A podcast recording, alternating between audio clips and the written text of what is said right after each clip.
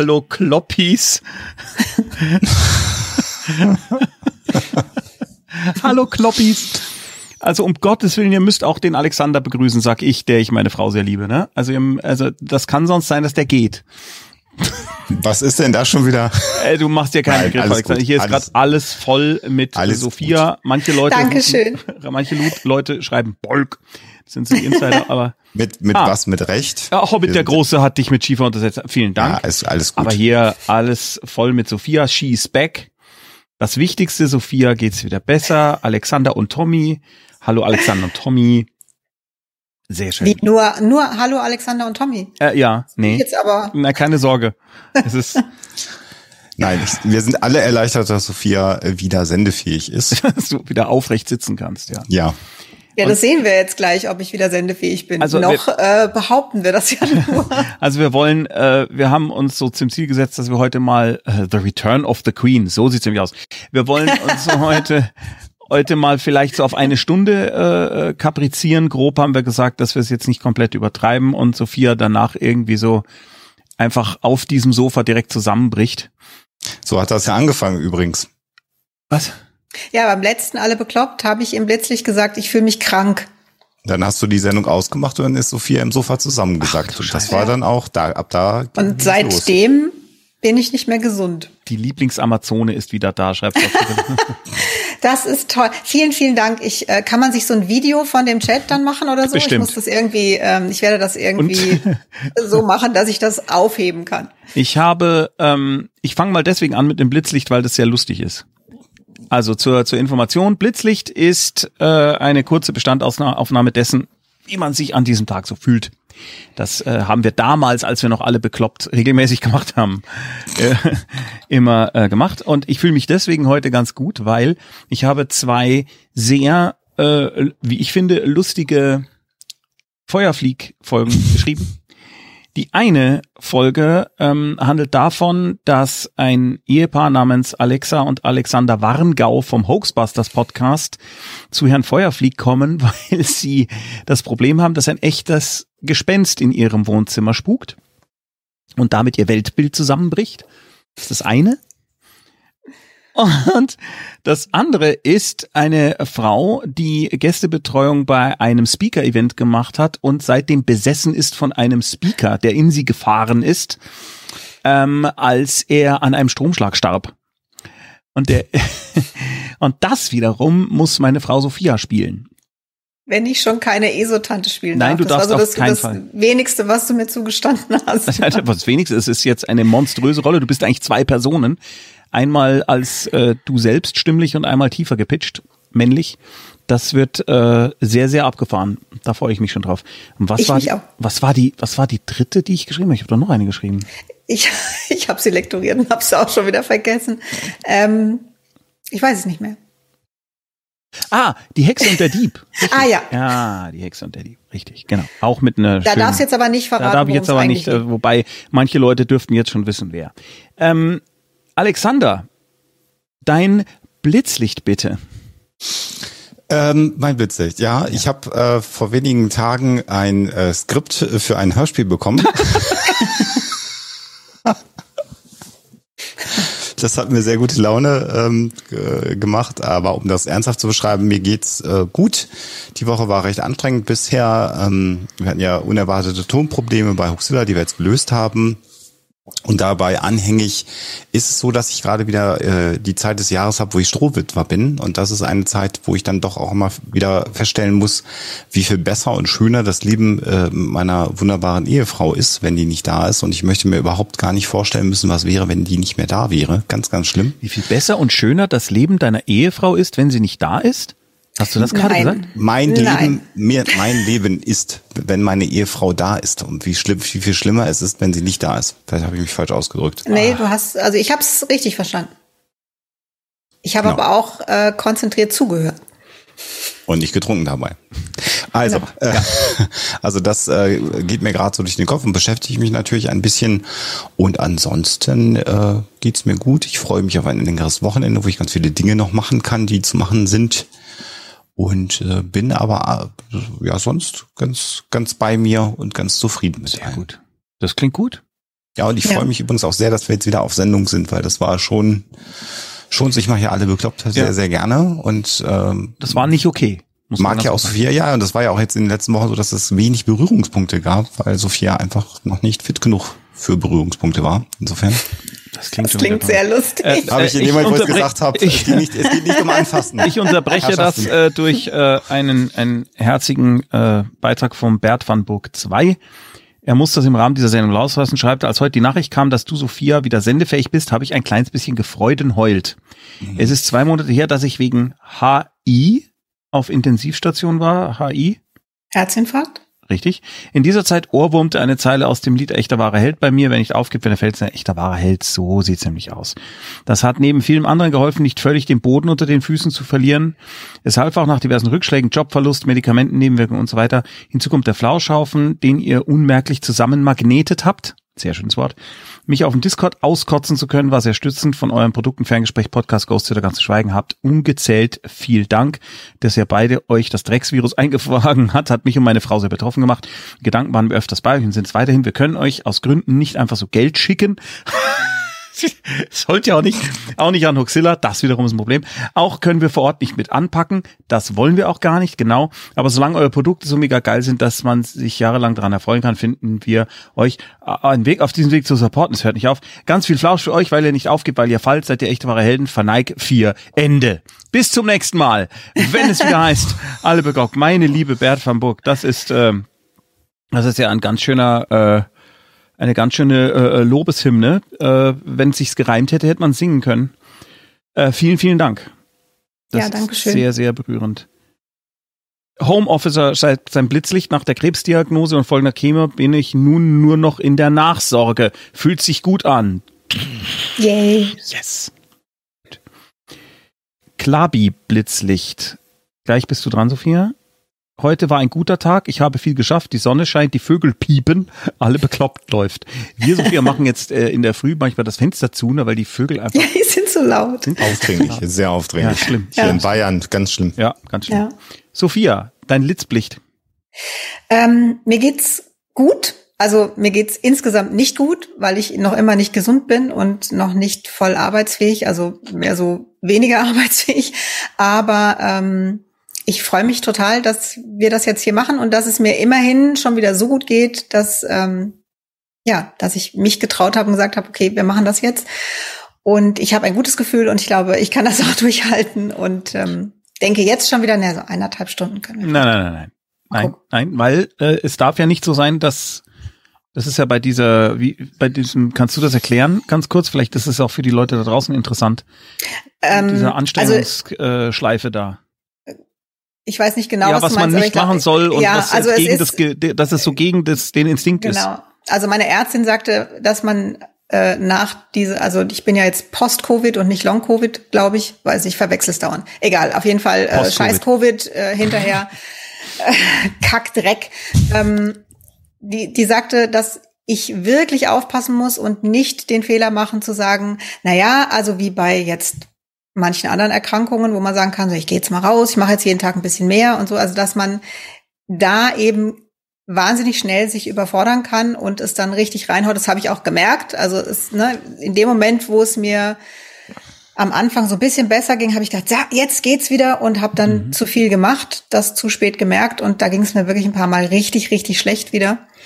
Ähm, das finde ich eine große Herausforderung, da sich zurückzunehmen, zu sagen, nein, langsam machen, langsam machen und ähm, wirklich nichts tun und dann mhm. gucken, was geht denn und was geht nicht. Also mhm. ähm, mir fehlt es wahnsinnig, Sport zu machen oder irgendwie mich körperlich zu betätigen. Und ich muss halt überlegen, gehe ich heute einkaufen oder mache ich die Wäsche? Also beides geht nicht unbedingt, aber ich komme immerhin schon die zwei Stockwerke nach oben, die Treppe, ohne Pause machen zu müssen. Nicht immer, aber manchmal. Ja, manchmal sitzt du noch da so rum. Manchmal sitze ich so rum. Und es ist auch, also ne, ich, ich sage das jetzt so, so fröhlich, das ist nicht immer fröhlich, sondern ich habe auch Momente, wo ich wirklich verzweifelt bin und Angst habe und traurig bin und all das. Und ähm, das ist dann halt so, aber jetzt gerade geht's mir gut, weil wir das jetzt hier machen und das gibt mir auch so ein Stück Normalität. Außerdem ist es was, was ich einfach total gerne mache. Ja. Hallo Monika. Sie hat Hallo geschrieben.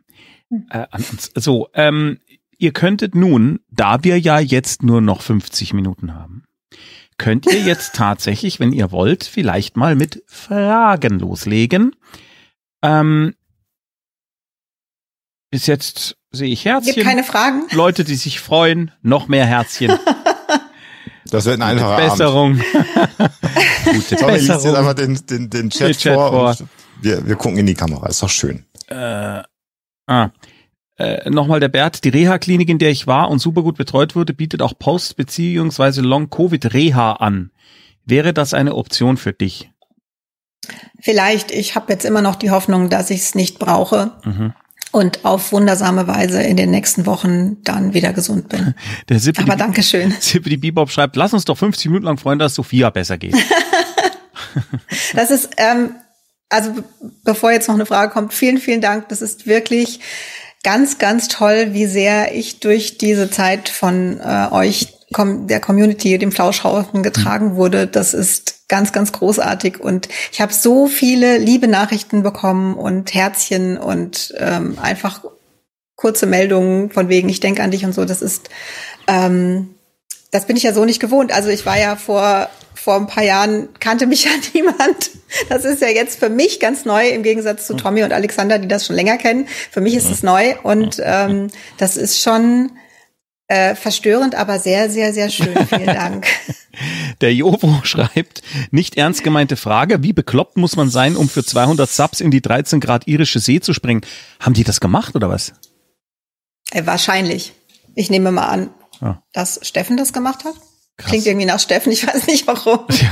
Ja, ich werde mir das noch angucken, weil ich habe nur das äh, nur das Bild gesehen und es ist ja so wunder wunderschön da und ähm, tatsächlich ja. Also Der Steffen war drin, lese ich hier. Tatsächlich. Wow. Ja, bei 1800 ist Steffen eingetaucht. Das, das heißt, wir müssen uns so jetzt was her. überlegen, was wir, was wir dann bei 2000 machen. Nein. Dan wäre erst bei 2000 Subs reingehüpft. so, also ihr, ihr werdet es nicht glauben, aber bis jetzt äh, äh will niemand was wissen. Es sind nur so nette Sachen. das ist natürlich auch schön. Äh, andererseits. Äh, Sophia, weißt du, was ein Bilch ist? Hast du das gewusst? Nein. Nein. Ich weiß es auch immer noch nicht. Ah. ah, hier kommt eine Frage. Yes. Also.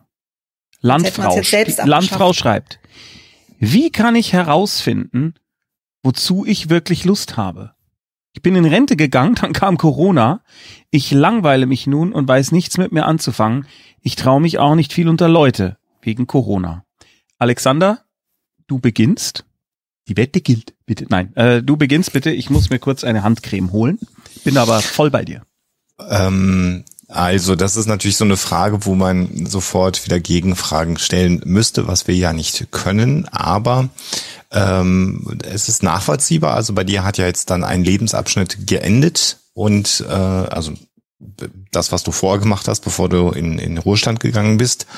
Äh, dann war Corona, was sowieso alles verändert hat. Und jetzt so langsam geht's wieder Richtung Normalität.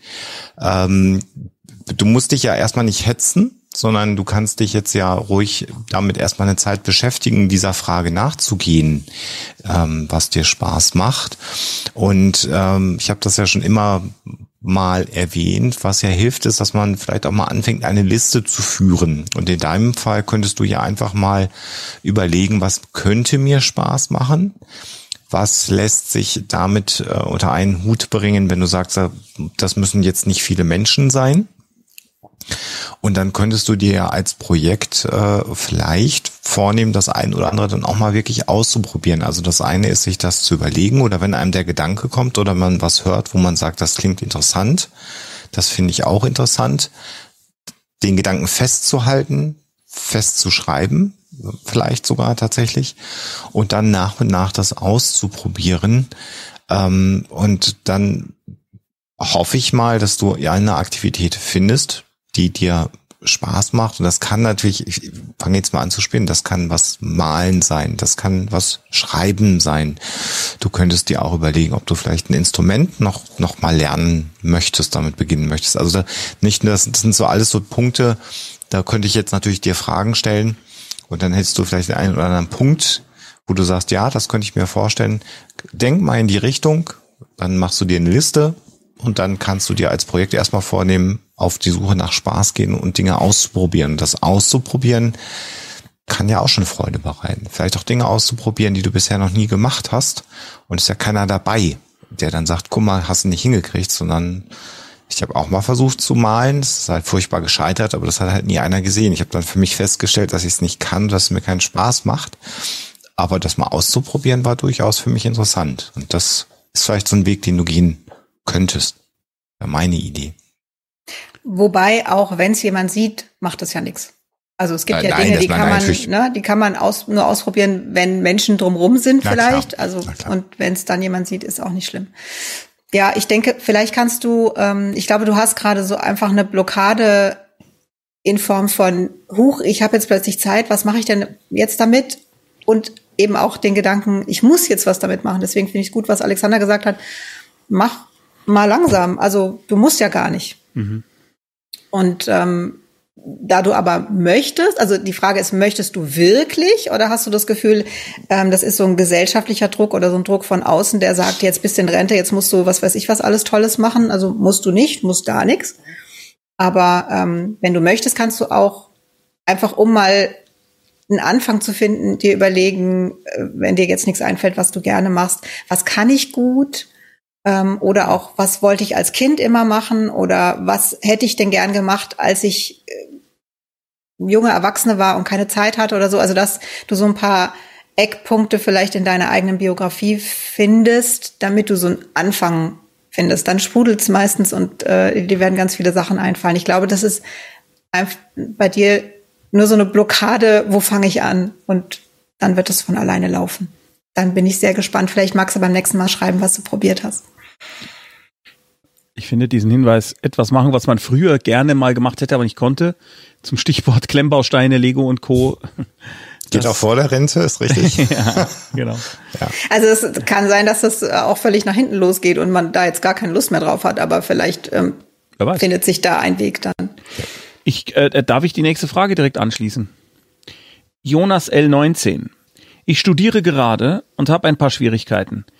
Denken Sie, es wäre eine gute Idee, zu der psychotherapeutischen Ambulanz für Studierende der Uni zu gehen, Herr Waschgau? Oh, bitte, bitte perdu, aber ansonsten, ja, ja. Äh, ja, also das kann man schon machen. Also die haben ja auch eine Verschwiegenheitspflicht, also die werden dann nicht irgendwo hingehen und das erzählen. Mhm. Und äh, da kannst du zumindest mal oder hättest du eine erste Anlaufstelle, die auch erreichbar ist, wo man vermutlich relativ zeitnah einen Termin bekommt. Und äh, die sind nach meinem Wissen inzwischen auch ganz gut aufgestellt. Das heißt, sollte sich daraus irgendwas ergeben, dass es da weitere Schritte geben sollte, können die dich auch da beraten. Ähm, halte ich immer für eine gute Idee. Wenn es jetzt blöd ist, dann war es halt blöd, aber du hast es immerhin mal probiert äh, und hast da eine Erfahrung gesammelt. Aber äh, meiner Ansicht nach kann das nicht schaden, das mal zu tun. Sophia?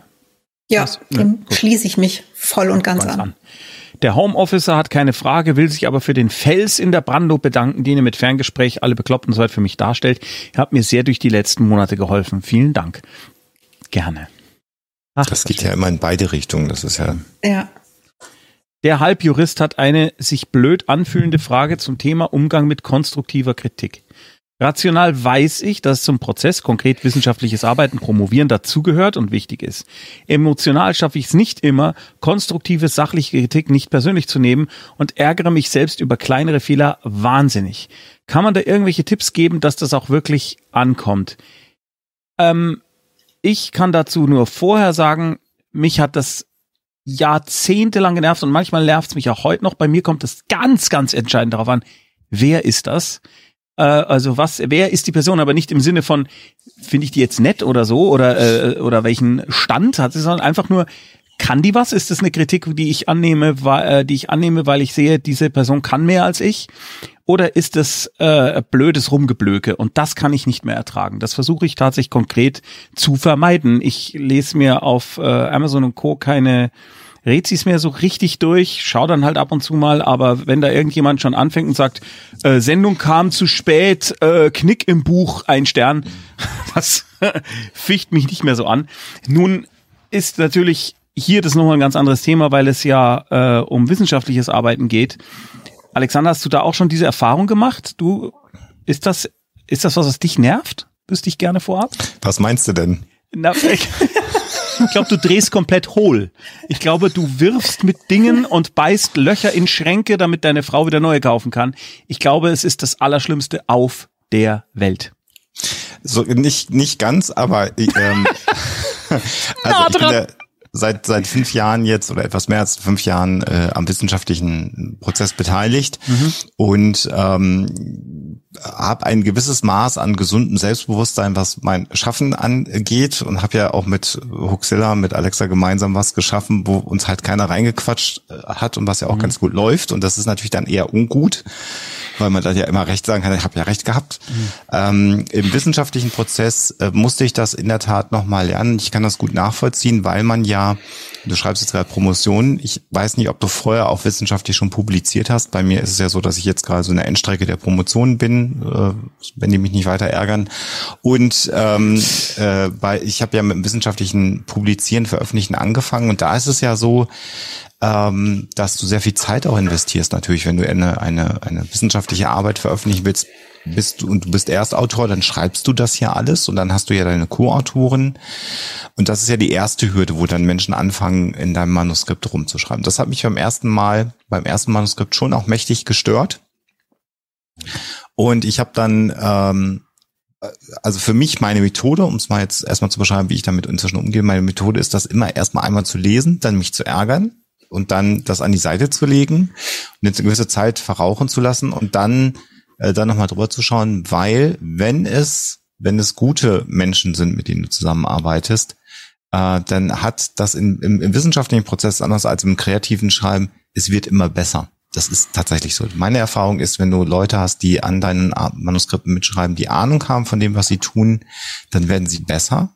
Und daraus kann man dann selber Dinge lernen. Und äh, mein Anspruch war dann irgendwann im wissenschaftlichen Prozess, gewisses Feedback nicht zwei oder dreimal zu bekommen, sondern sozusagen diese Hürde beim ersten Mal zu nehmen und dann äh, geht es wieder mehr nur um den Inhalt. Ne? Es gibt ja dieses mhm. formale Feedback und das inhaltliche Feedback.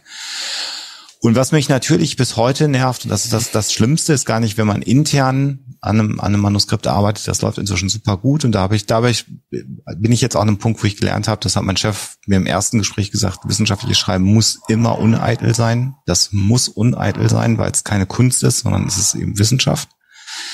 Ähm, was mich aber nervt, ist, wenn du die dann einreichst, dann gibt es ja dieses Peer Review. Entschuldigung. Was, was wir ja schon immer äh, beschrieben haben. Also wo dann externe Gutachter dann unter typischerweise auch alles anonym sich die Dinge anschauen. Und was mich da unfassbar ärgert, ist, wenn du Reviewer-Kommentare bekommst, die sagen, das muss überarbeitet werden an den folgenden Stellen und dann einfach offensichtlich ist, dass sie das nicht richtig gelesen haben, mhm. weil dass sie Dinge überflogen haben oder dass sie es nicht verstanden haben. Also bis hin hier fehlen mir die Angaben zu ihren Berechnungen in Prozent. Wo du denkst, das steht ein Absatz vor, du Vollidiot.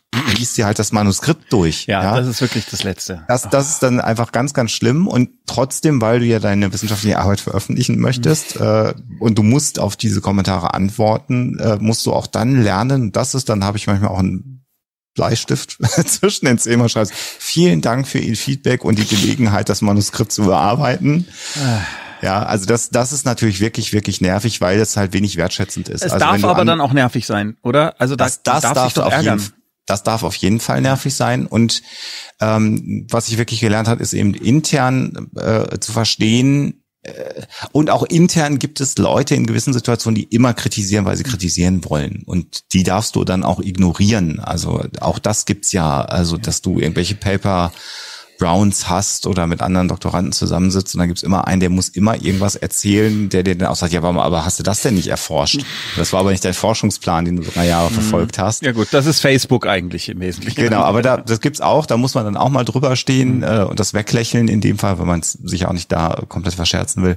Aber gute äh, äh, gute Kritik, gutes Feedback im wissenschaftlichen Prozess ist immanent wichtig und da kann man unfassbar viel draus lernen. Mhm. Und da musst du für dich immer nur überlegen, bringt mich das jetzt weiter? Ist das jemand, der das immer nur macht, weil er das machen will, der immer aber sagen muss? Oder ist es jemand, der das ernst meint? Und ich habe mehr glücklicherweise vielleicht sogar mehr Menschen in meinem Umfeld im wissenschaftlichen Bereich kennengelernt, die dich weiterbringen wollen und wo die Anmerkungen dann auch gut sind, wo man dann einmal durchatmet und sagt, der Gedanke ist eigentlich spannend. Vielleicht mhm. sollte ich das auch noch machen. Das, ich hab, heute empfinde ich es als hilfreich, aber das war ein Prozess, der hat bei mir gedauert. Äh, Sophia? Ja.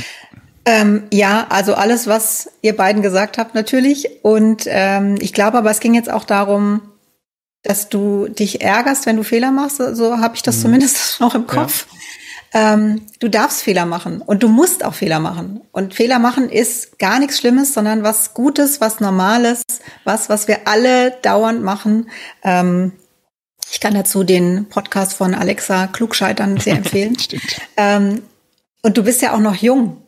Ja, also du bist ja jetzt ein quasi Berufsanfänger oder du hast ja noch nicht mal angefangen mit dem Beruf, sondern du promovierst gerade du kannst ja gar nicht alles richtig machen. Das geht nicht. Niemand macht alles richtig. Also auch wenn du jetzt äh, 80 bist, machst du nicht alles richtig. Also das heißt, das ist das eine, was ich dir wirklich ans Herz legen möchte, sich nicht zu ärgern. Also natürlich, also klar, im ersten Moment ne, ärgert man sich, weil man denkt, ach, hätte ich doch richtig machen können oder so. Aber es ist wirklich okay und völlig mhm. normal, Fehler zu machen. Und ja.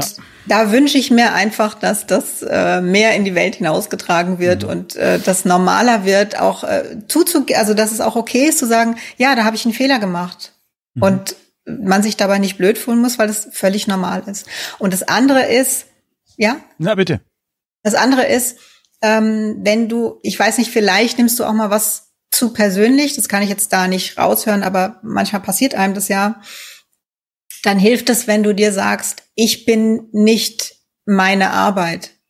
Also ich bin hm. nicht das, was ich da hergestellt habe, sondern ich bin ich und ich habe was gemacht und selbst wenn das, was ich da gemacht habe, jetzt totaler Scheiß ist, ist halt nur das, was du da gemacht hast, totaler Scheiß, aber nicht du. Mhm. Also vielleicht hilft es ab und zu, sich das nochmal zu sagen, wenn man jetzt wirklich sehr viele Fehler gemacht hat, dass man sagt, okay, da habe ich jetzt einfach Mist gebaut, aber das heißt nur, dass ich Mist gebaut habe und viele Fehler gemacht habe und nicht, dass ich irgendwie verkehrt bin. Heute bekamen wir eine Mail von dem Regisseur Erik Hafner mit einer Kritik zu einem Skript, was wir geschrieben haben. Und das war so toll, diese Kritik, dass ich ihm sofort geantwortet habe und gesagt habe, ich bin völlig begeistert. Und du auch, Sophia, ne? Getrennt ja. von mir. Ja dass wir ich beide sofort geschrieben, dass ich äh, wirklich ja. tief durchgeatmet habe und äh, dabei wahrscheinlich ziemlich blöd äh, vor mich hingegrinst, weil das ja. so so äh, toll. toll war, eine Kritik zu bekommen, wo man also von jemandem, der kompetent ist, der das Produkt verstanden hat und der es jetzt besser macht. Ja. Also Hammer. mit dessen Hilfe wird es besser machen können. Und ja. klar, wenn man wenn man so eine Kritik bekommt, dann äh, hoffe ich, dass die meisten einfach die dankbar annehmen können. Und das ist dann ja auch kein Fehler, den ihr gemacht habt, sondern dass halt einmal jemand hat noch was ergänzt. Ja, oder es sind könnte, auch, sind naja, könnte man schon sagen, dass da Fehler Ja, also zum Beispiel, äh, wenn ich einen Charakter, ich tendiere dazu, einen Charakter zu cartoonig zu machen, weil mir das halt so viel Spaß macht. Das ist dann schon etwas, wo man sagen würde, das ist ein Fehler. Okay. Äh, ne? Aber äh, ja, auch also, das ist okay. Das, ja, ist ja das ist ja nicht schlimm. Ja, genau. Und ich schreibe es halt dann wieder rein. Ähm, gut, äh, Buhmann23 schreibt, ah, sehr interessant. Wie kann ich mich im Aushalten üben? Emotional fällt mir das sehr schwer. Beispiel. Wenn ich eine Meinungsverschiedenheit mit meiner Bekannten habe, weiß ich, dass sie ihre Zeit braucht, um das zu verarbeiten. Ich muss aber drüber reden, weil ich es kaum ertragen kann. Wenn ich sie dann kontaktiere, schäme ich mich, dass ich ihren Freiraum nicht respektiert habe und es statt besser eher schlimmer gemacht habe. Selbst Prometatie hilft nur bedingt. Was ist denn Prometatie? Prometatie? Prometatie. Keine Ahnung. Das sagt mir gar nichts. Ist das eine Vielleicht Blume oder ist es betont man es ganz anders? Prometatie. Ja. Prometatie? Prometatie? Naja, aber es ist ja, also der Inhalt ist ja ansonsten ja, okay. klar. Okay. Also wie kann man oder muss man das überhaupt? Also muss man. Ja, also das sind Ach ja jetzt Prometazin ist ein okay. Ach, Prometazin, da fehlt das ist ein E statt ein N. Okay. Das ist ein Medikament. Das ist ein ah, okay. Du äh, du nimmst also äh, versuchst hast also auch versucht ein Medikament zu nehmen, um dich da irgendwie dazu zu bringen, ruhig zu bleiben oder nicht. Was so, ist das denn für ein Medikament, Alexander? Äh, warte.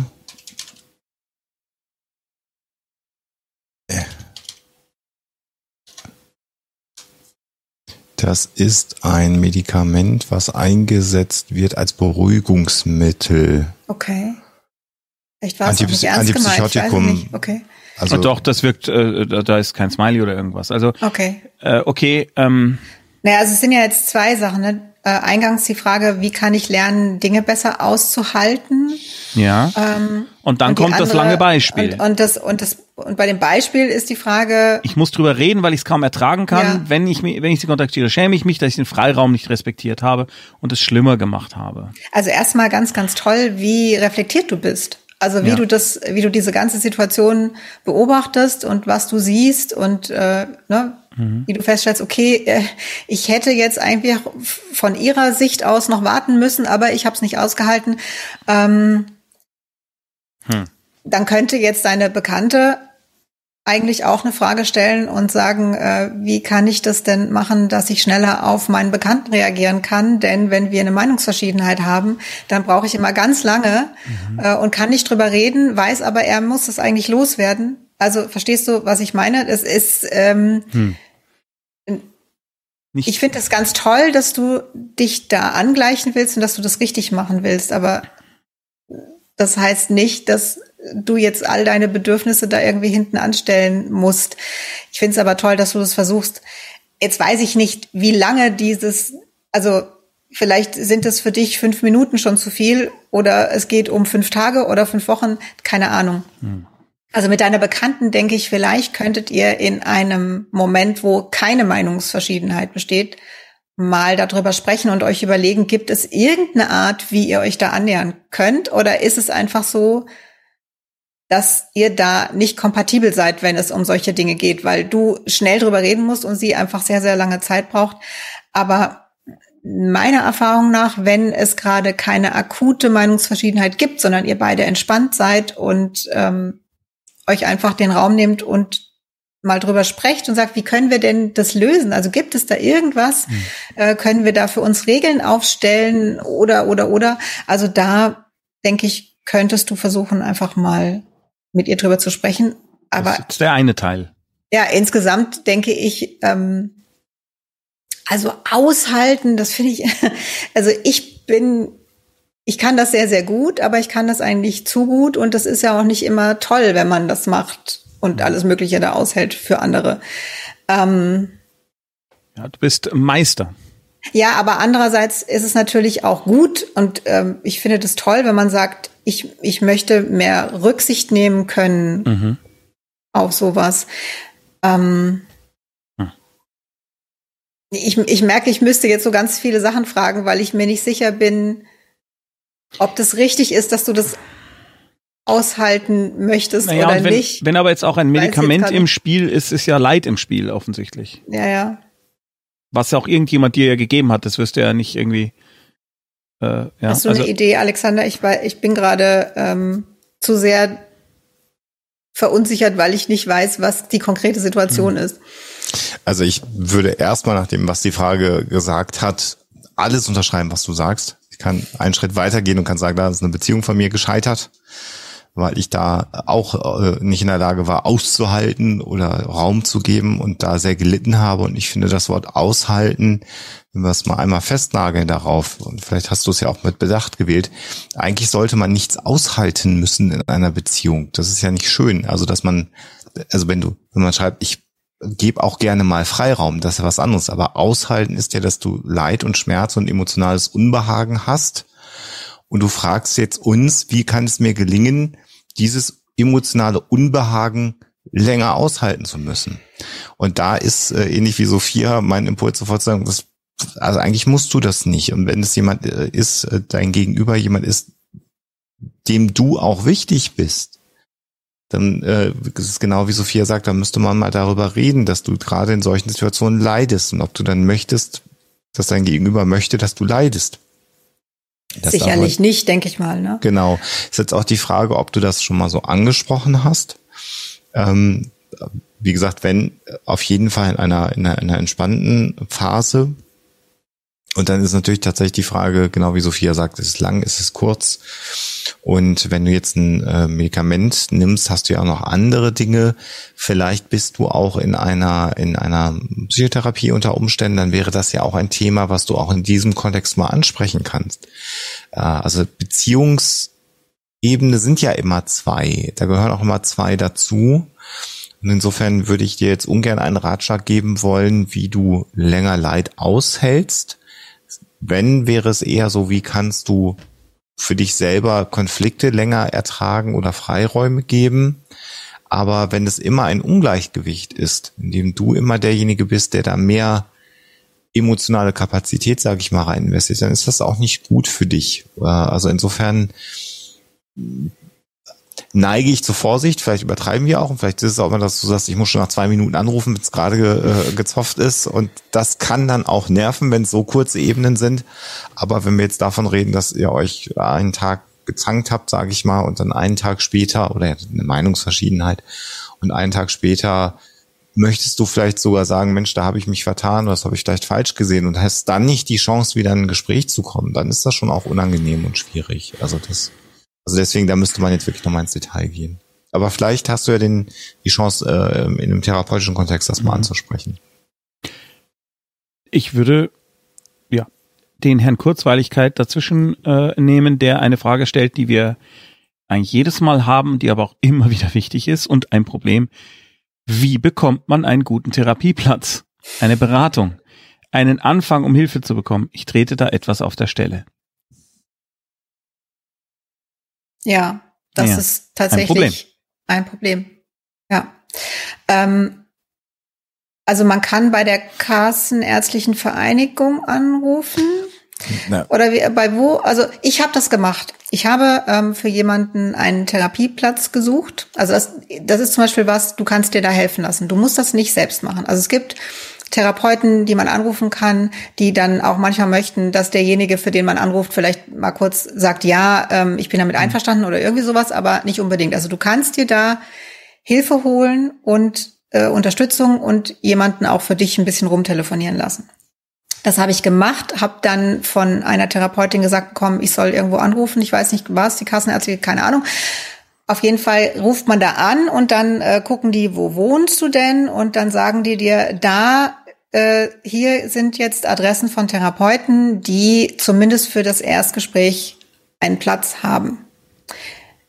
Ich muss aber gestehen. Die muss man sich sehr genau anschauen. Ähm, also ich bekam drei genannt. Davon war, hatte eine, also wirklich so, also mit Bewertungen, man weiß nie, ja, das kann, aber die hatte so unterirdische Bewertungen und zwar sehr viele unterirdische Bewertungen, dass ich dachte, um Gottes Willen, das möchte ich äh, diesem, dieser Person jetzt nicht zumuten. Dann gab es, äh, die andere Therapeutin äh, nahm nur Privatpatienten. Und der dritte Therapeut äh, hat eine Homepage, die, also der war auch Theologe und diese ganze Homepage war voll mit Fürbitten, Gebeten, dahin, Heiligen, Gedöns, was weiß ich was. Und da derjenige, für den ich eine, einen Therapieplatz gesucht habe, alles andere ist als gläubig, dachte ich mir, das ist vielleicht jetzt auch nicht so das Richtige. Und das war's dann. Also deswegen, das kann sehr, sehr, sehr frustrierend sein. Und vielleicht ist es gut für den Übergang. Also lasst euch nicht entmutigen, versucht da weiter, aber für den Übergang, weil du auch geschrieben hast, Beratung kann man immer mal schauen. Es gibt äh, städtische Beratungsstellen, es gibt Beratungsstellen von der Caritas, die übrigens zwar von der Kirche finanziert werden, das heißt aber nicht, dass du in der Kirche sein musst. Und, du wirst in der Regel bekommt man da auch keine kirchliche Beratung, sondern das ist einfach eine Beratung von normalerweise Diplompsychologen oder Psychologinnen und äh, die eben von der Kirche finanziert wird, aber nichts jetzt kirchliches an sich hat. Und es gibt mhm. auch von der evangelischen Kirche Beratungsstellen, Pro Familia. Also da kann man zumindest für den Übergang mal gucken, ob die einen Platz haben und meistens haben die ein bisschen mehr Kapazitäten als Therapeuten. Das heißt, aber Alexander, ich, dann kannst du ja, jetzt auch. Noch, aber ganz kurz nur, ja ich gebe einfach ein äh, äh, äh, psychologische Beratung und mein Bundesland bei Google und drücke Enter. Kann man gucken. Es gibt auch Online-Beratung, dann ist ja, das Bundesland egal, das kann man mhm. auch machen. Also äh, da gibt's schon Möglichkeiten, aber wo viele Möglichkeiten?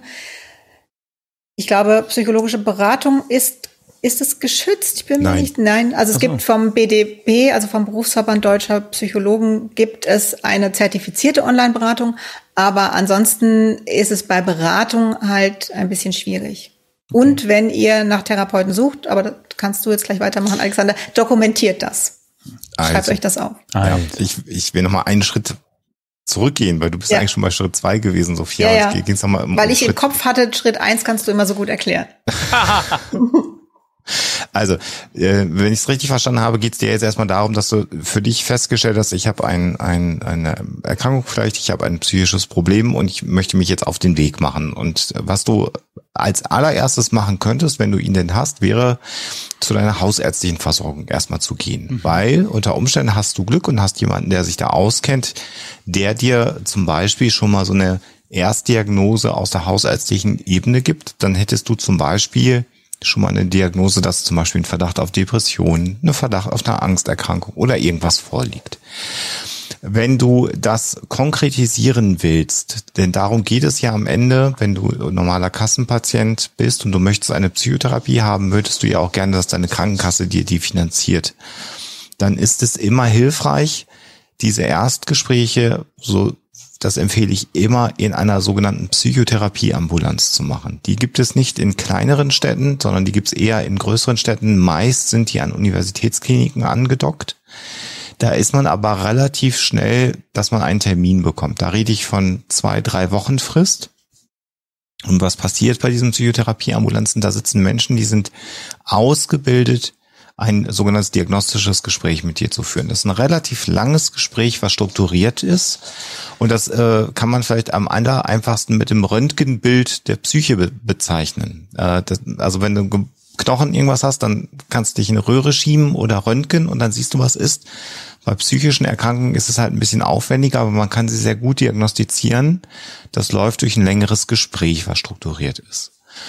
Und aus diesen äh, Gesprächen bei der Psychotherapieambulanz entsteht im Zweifelsfall eine Diagnose und auch eine Empfehlung für die Krankenkasse, dass man dir eine Therapie bezahlen soll.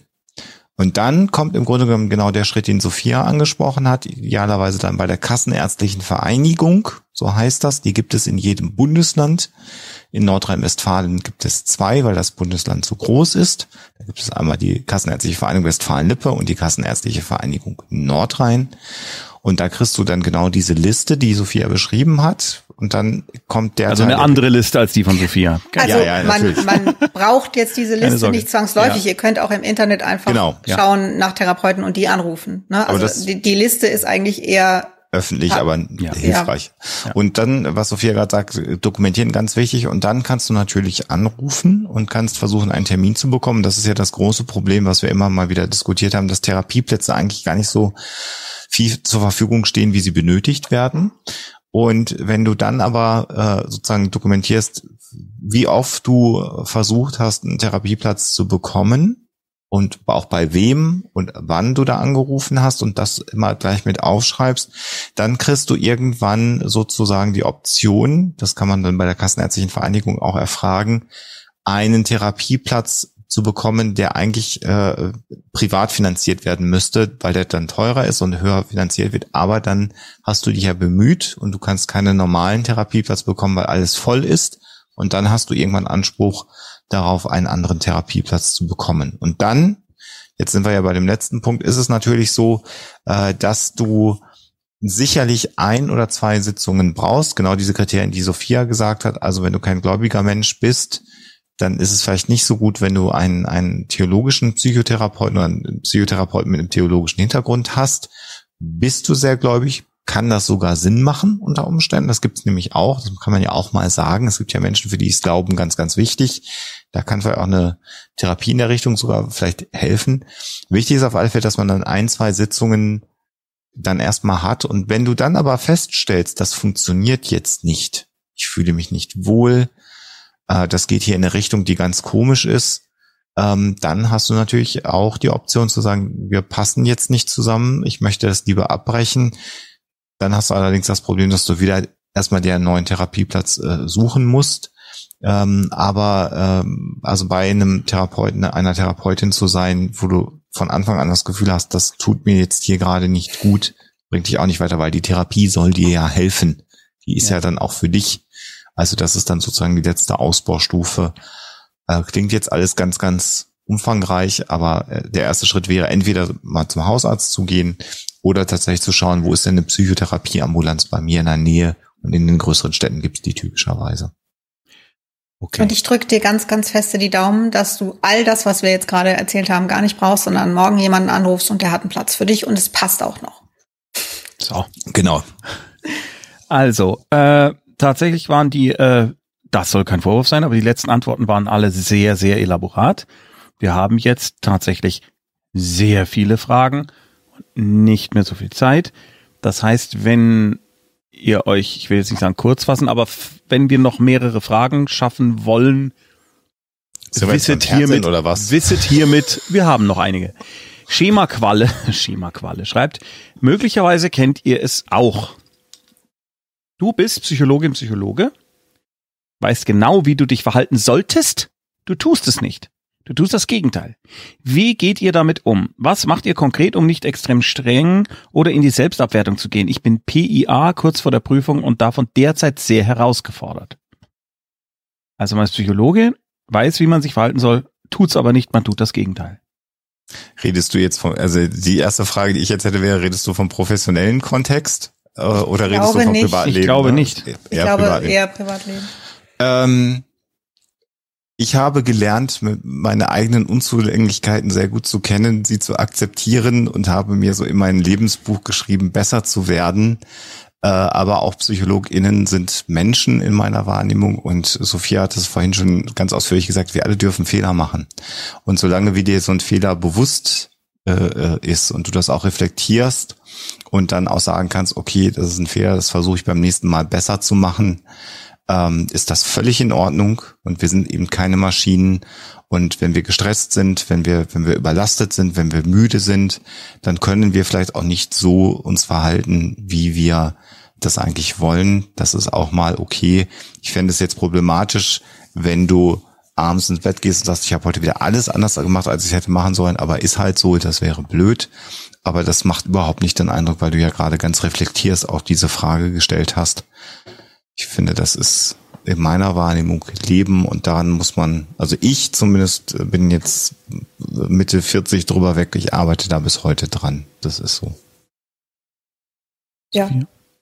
Mach Fehler, sei unperfekt. Wie soll das sonst gehen? Also ähm, es, und es ist ja, also ich verstehe schon, was du meinst. Man andere merken vielleicht gar nicht, wenn sie Mist bauen und du merkst es halt oder merkst es schneller oder weißt dann eben, äh, was du hättest anders machen müssen.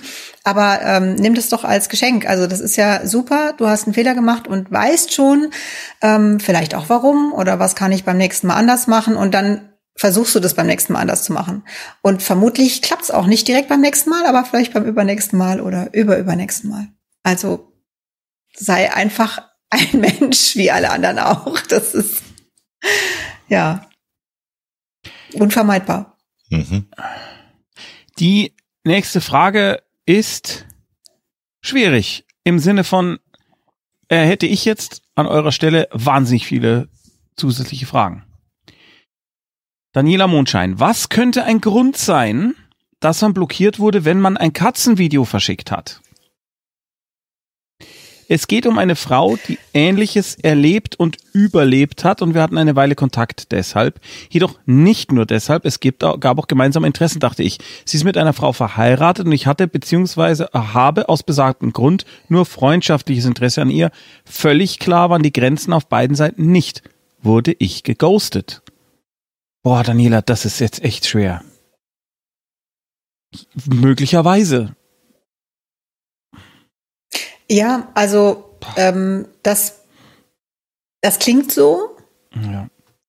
Und, Und ähm, offensichtlich weißt du nicht, was los ist. Ähm, ich nehme an, du hast schon versucht nachzufragen. Äh, achso, du hast gesagt, du bist. Ist ja geghostet jetzt, also insofern. Ja. Ähm, da bin ich, ein, äh, da bin ich komplett ja. ratlos. Ja. Das ist tatsächlich ein Problem von äh, Beziehungen, sage ich mal, also zwischenmenschlichen Beziehungen in sozialen Netzwerken mhm. oder die ausschließlich über soziale Netzwerke funktionieren, äh, weil es da dann eben äh, geht. Ähm, wenn du jetzt für dich, wenn du das alles durchdenkst und überlegst, dass ich habe nichts getan, mit dem ich mein Gegenüber aktiv verletzt habe, dann kann unter Umständen zumindest ein bisschen tröstlich für dich sein, dass der Grund dafür, dass du jetzt geblockiert oder geghostet wird, nicht in deinem Verhalten liegt, sondern vielleicht im Leben der anderen Person, die gerade auch noch ganz andere Probleme hat. Ähm, ich mache mal ein Beispiel, weil du gerade sagst Beziehung. Und das ist jetzt rein hypothetisch. Bitte nicht falsch verstehen, aber nur ein Beispiel, wo du dann gar nicht wirklich eine Rolle spielst. Wenn da die Partnerin sagt, mit wem schreibst du dir da? Und äh, dann äh, ist die Partnerin sehr eifersüchtig und dann hast du vielleicht ein lustiges Katzenvideo geschickt oder irgendwas oder ein Kätzchen, was sagt I hug you oder so. Das kann zum Beispiel ein eifersüchtiger Partner dann falsch verstehen und der dann sagt, bitte unterbrich diesen Kontakt, mir geht es damit nicht gut. Und damit ist gar nicht dein Verhalten, was ganz unschuldig wäre, das Problem, sondern die würde jetzt in einem Beziehungsgeflecht auf der anderen Seite, was du ja nicht kennst, äh, liegen. Das ist nur ein Beispiel von ganz, ganz vielen Dingen, die auf der anderen Seite passiert sein können, die du nicht mitbekommen hast, die dazu geführt haben. Das ist wenig tröstlich, weil es klingt natürlich so, als ob dir das was bedeutet hat. Auch diese, diese äh, Freundschaft, sage ich jetzt mal, weil du ja auch angeklingen hast lassen, ihr habt da gemeinsam etwas in eurer Biografie, was euch verbunden hat. Das ist sehr, sehr schmerzlich.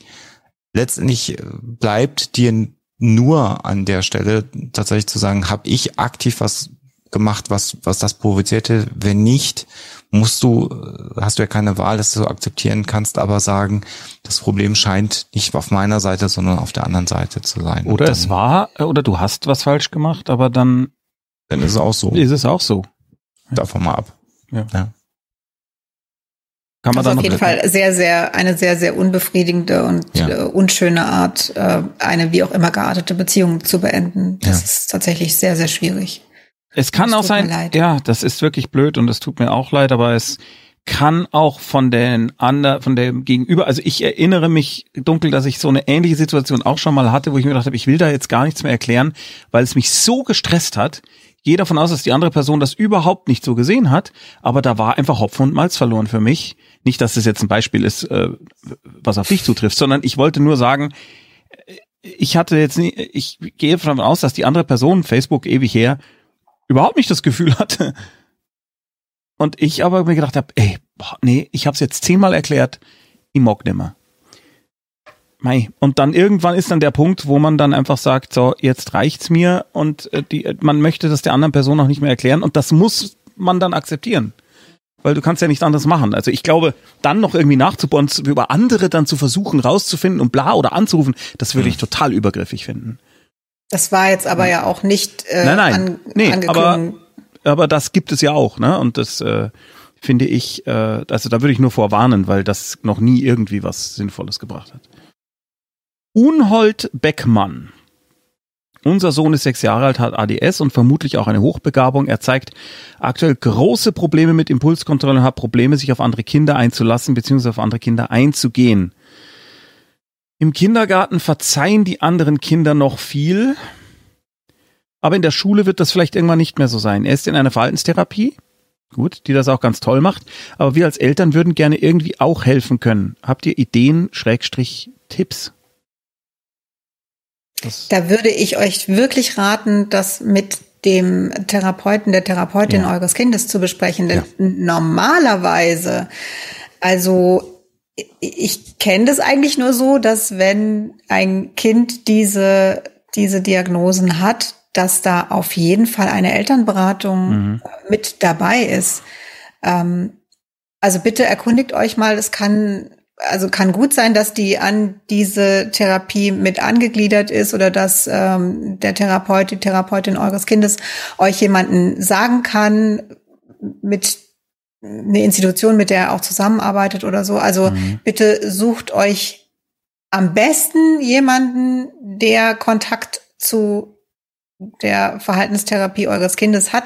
Wenn das nicht geht, ähm, gibt es aber auch auf jeden Fall Beratungsstellen und gerade spezielle äh, ADS-Beratungsstellen. Das ist ja gar nicht so selten in Verbindung mit Hochbegabung. Also da wird es etwas geben. Da kann, also ich möchte da jetzt auch keinen Tipp geben, weil das alles viel zu speziell ist. Und ne, euer Kind ist nicht nur ADS und hochbegabt, sondern äh, naja, sehr, sehr individuell. Und deswegen ist es, wäre es besser, wenn euch jemand berät, der auch Fragen stellen kann und ähm, euch was sagen kann, was wirklich auf eure Situation passt. Ich weiß, das ist jetzt sehr unbefriedigend, aber ähm, ich glaube, es ist professionell es so zu machen. Mhm.